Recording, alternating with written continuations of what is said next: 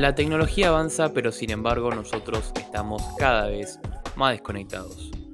Muy bienvenidos y bienvenidas a este séptimo episodio del podcast llamado Verdades incómodas pero necesarias.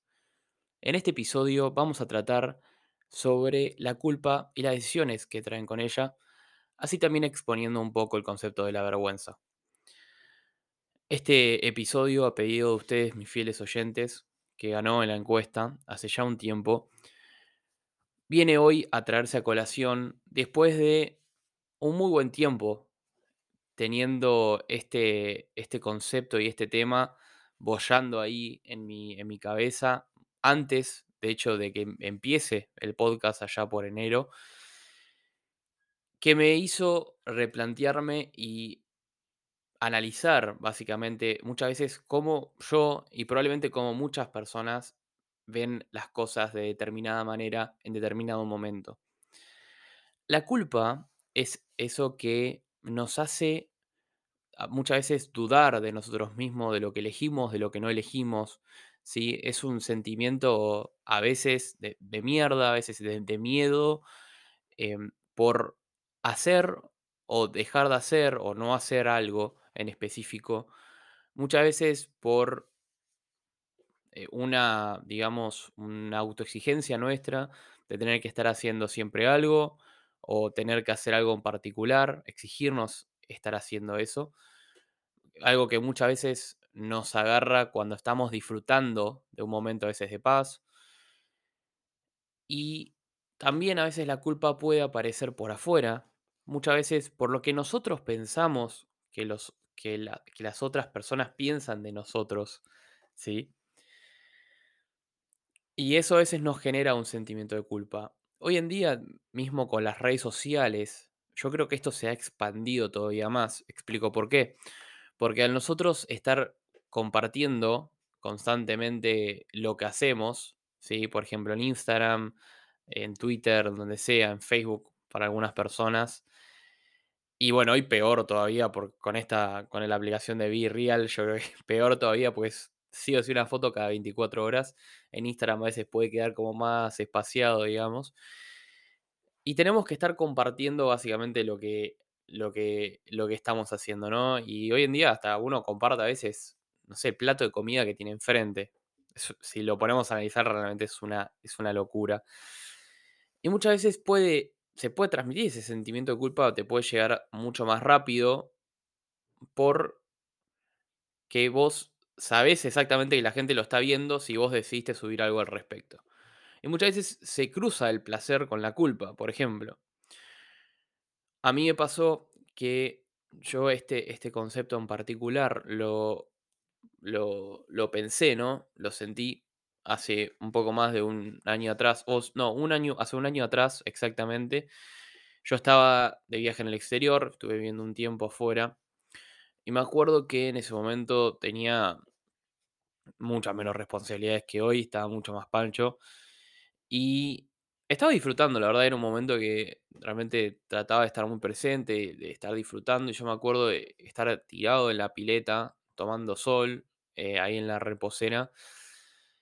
Y como que, a ver, uno se pregunta, ¿no? ¿Y por qué compartís? No, o sea, una historia de lo que estás haciendo. La verdad no sé, pero bueno, te pinta compartir, viste, compartirle con el resto subes una foto ahí, viste, la pileta, hora, horario que mucha gente está laburando, estudiando, ¿no? Y. No sé, ahí fue cuando eh, sentí el tema de la culpa, ¿no? O sea, algo que, uno siente, pero digo, lo sentí y creo que fue la primera vez que tipo, realmente concienticé y dije, para, ¿por qué estoy sintiendo culpa? O sea, ¿por qué me da culpa esto? Hasta a veces, ¿por qué tipo me avergüenza? Que yo creo que la, la vergüenza es un nivel más todavía, puedo explicar por qué. ¿Por qué me da culpa, eh, estar tirado en la pileta disfrutando?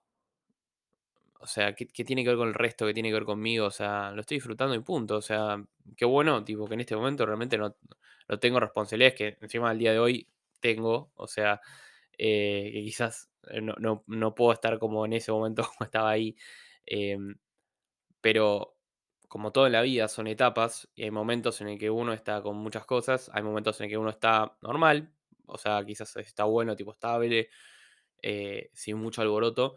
Y hay veces que uno la verdad no tiene una mierda para hacer o tiene algo, ponele, sup- supongamos, laburo o estudio, pero que la verdad que no demanda X cantidad de tiempo mayor y aparte no haces nada aparte y no sé, estás muy pancho. Y a veces literalmente no hay, literalmente hay baches en la vida que literalmente no tenés nada para hacer, o sea, ya sea que renunciaste al laburo, te echaron, eh, terminaste de estudiar, no, no sabes qué mierda hacer, no conseguiste trabajo, eh, o estás viendo si meter un proyecto tuyo, no sé. Hay baches en la vida también que, que se trata de momentos en los que no tenés nada para hacer. Y yo creo que ahí quizás es donde más culpa te da. Em, yo en, un momento pensaba, ¿no? Como muchas de las cosas, antes de compartirlas acá y concientizar que a todo el mundo nos pasa, porque somos seres humanos, me pasaba que decía, ok, yo siento esto, pero digo, ¿le pasará al resto? Y me fijaba mucho también en lo que podía llegar a pensar las personas, ¿no? O sea, lo que creo que las personas piensan de mí.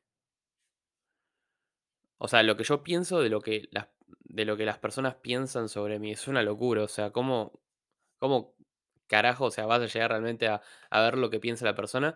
Y en segunda, y en realidad creo que es eh, el segundo punto de vista, y eh, de hecho es más importante todavía, ¿qué mierda te importa lo que piensan? O sea, no tiene ningún sentido, ¿no? Pero si nosotros no concientizamos como muchas cosas, a veces como las preocupaciones, a veces que nosotros nos preocupamos de más y nos estresamos por cosas que después nos damos cuenta que son una pelotudez, si nosotros no, expo- no exponemos, no expresamos esto, no nos damos cuenta que son cosas que realmente no, no le tendríamos que dar bola, o le tendríamos que dar bola para concientizarlo rápido y decir, ok, esto es una boludez, tipo, ¿por qué estoy sintiendo esto? O sea, permitirme sentir eso, pero decir, "N- no, no le doy lugar a, a, a- a vi- a vivir, a seguir con ese sentimiento de culpa, de remordimiento, de, de vergüenza, como decía, hasta ya un punto más, eh, más fuerte.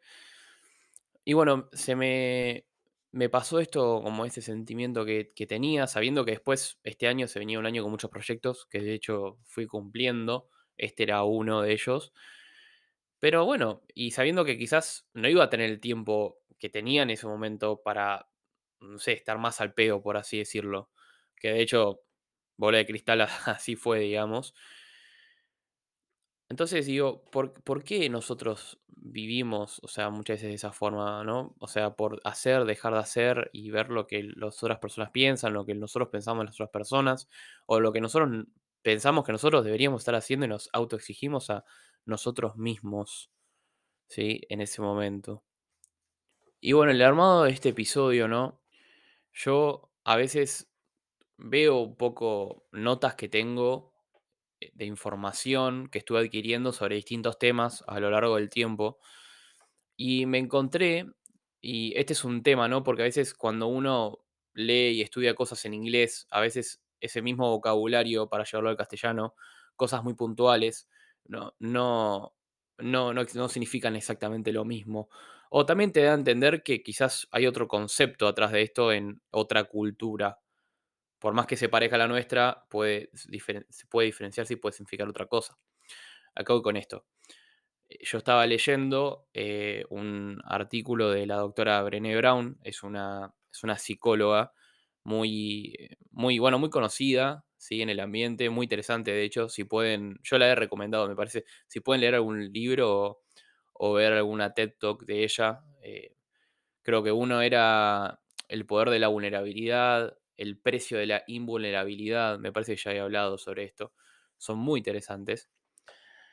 Y ella hace una diferencia entre culpa y vergüenza. Guilt, o sea, culpa en inglés, ya dice que es más como algo que sabemos que hicimos mal, ¿sí? Y que, que lo tenemos que, básicamente, que lo tenemos que amendar, ¿no? O sea, tenemos que remediar, básicamente, tipo arreglarlo de, de alguna forma.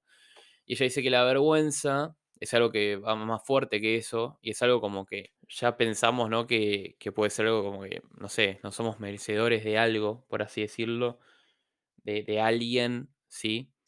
Y que quiere decir que no necesariamente es que hicimos algo malo, ¿sí?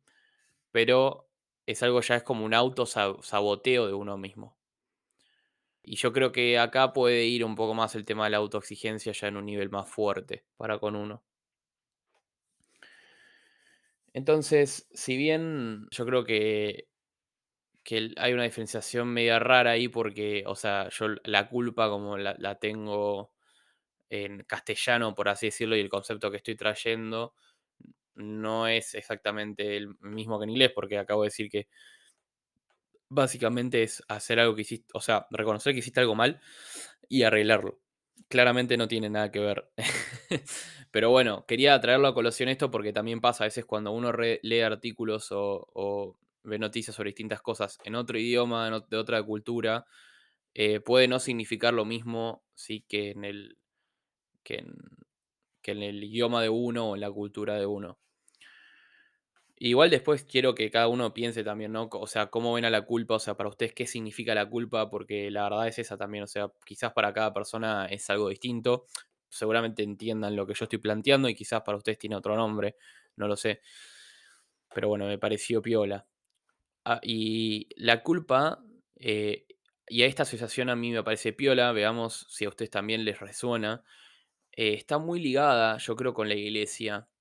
La iglesia de todo tipo, no estoy diciendo quizás la primera campana que suena es la iglesia católica, eh, no, yo estoy hablando de todas las iglesias, la católica incluida, por supuesto. Pero en absolutamente todas las iglesias eh, se habla del iglesia, bueno, se le puede llamar templo, eh, lo, que sea, depende de la religión, ¿no? Se entiende.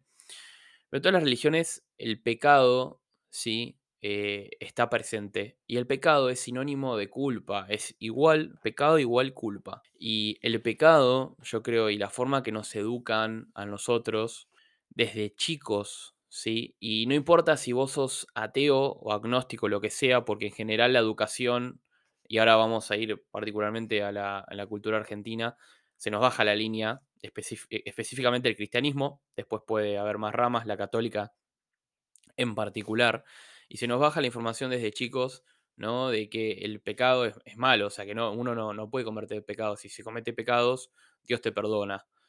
¿Sí? Y eso, bueno, me parece bárbaro. Yo no, no me voy a meter en eso en particular, pero lo que a mí siempre me hizo ruido fue el tema de el pecado es igual a culpa y eh, que es algo que es algo malo, ¿no?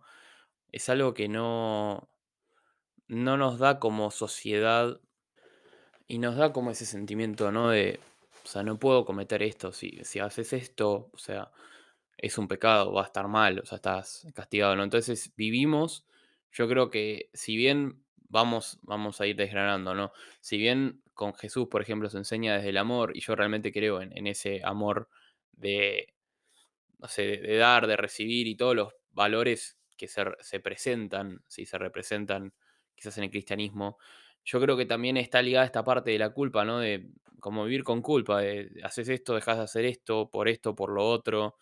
Em, o también pensás, uy, puedo hacerlo, no puedo hacerlo, por esto, por lo otro, ¿qué pensarán de mí?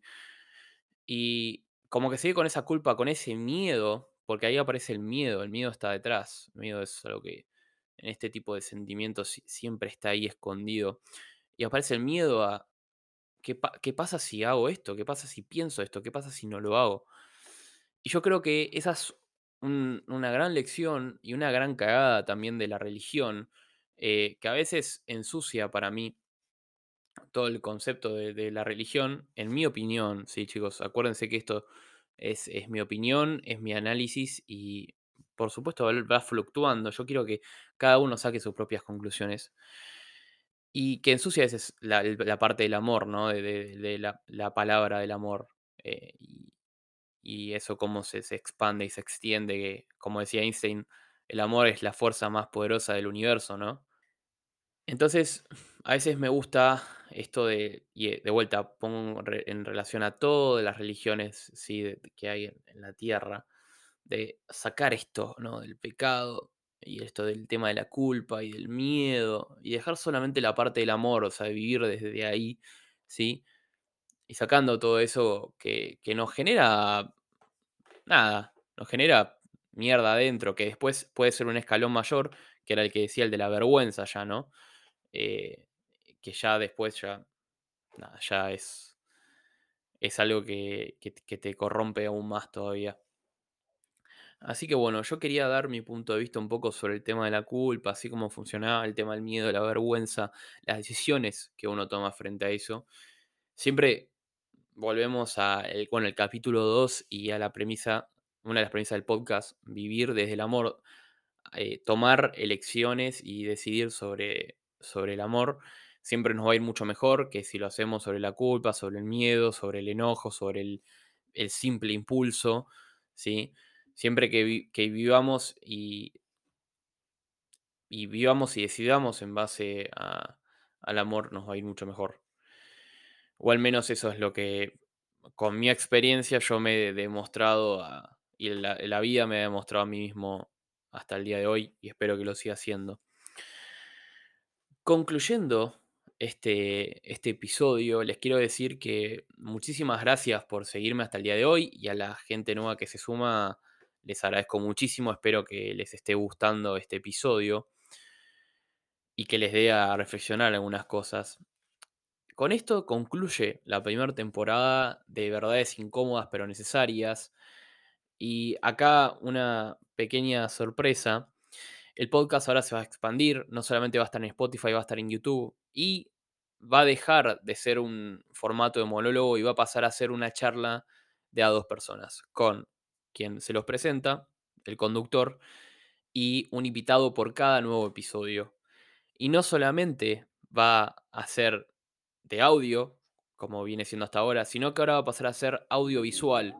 ¿sí? Va a ser con cámara y va a ser con micrófono de A2, o sea, es un gran salto para, para el podcast. Va a estar disponible en YouTube para quien lo quiera ver así en formato audio-video. En Spotify creo que hoy en día se puede hacer con video también, así que puede ser también, lo pueden ver por ahí audio-video o escucharlo solamente en audio, como viene haciendo hasta ahora, quizás si están en el trabajo, en el auto, eh, lo que fuera, ¿sí?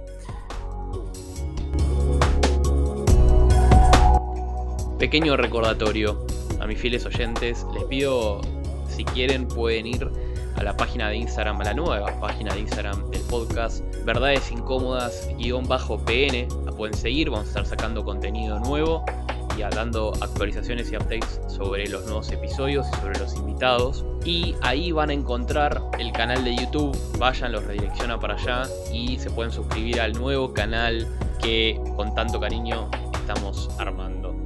Les agradezco mucho por escuchar verdades incómodas pero necesarias y nos vemos la próxima temporada para más. Chau chau.